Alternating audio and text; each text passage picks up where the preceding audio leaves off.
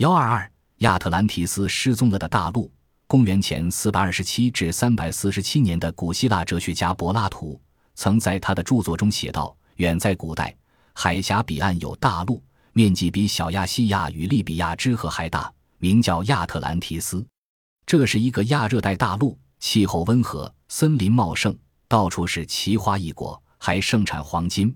大陆方圆十五万四千平方英里，人口估计有二千万。大陆的北部。”从山峻岭绵延不断，形成一座天然屏障。岛上有一个文化相当发达的强国，它由十个酋长统治着。它凭着自己强大的经济和军事力量，曾经对欧洲和非洲发过侵略战争。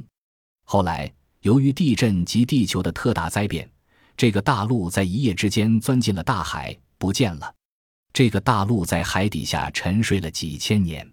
柏拉图生活在距今二千四百年前的时代，所以他所讲的这件事该是发生在距今一万一千四百年前。柏拉图多次强调，这个故事先是由他的祖先雅典的立法者梭伦（公元前六百三十八至五百五十九年）在埃及旅行时听祭司们讲的。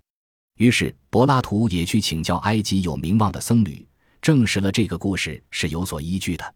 令人吃惊的是。现在的一些发现与柏拉图的说法是不谋而合的。柏拉图说，这个大陆在海峡彼岸，可能及直布罗陀海峡外侧的亚米尔群岛一带。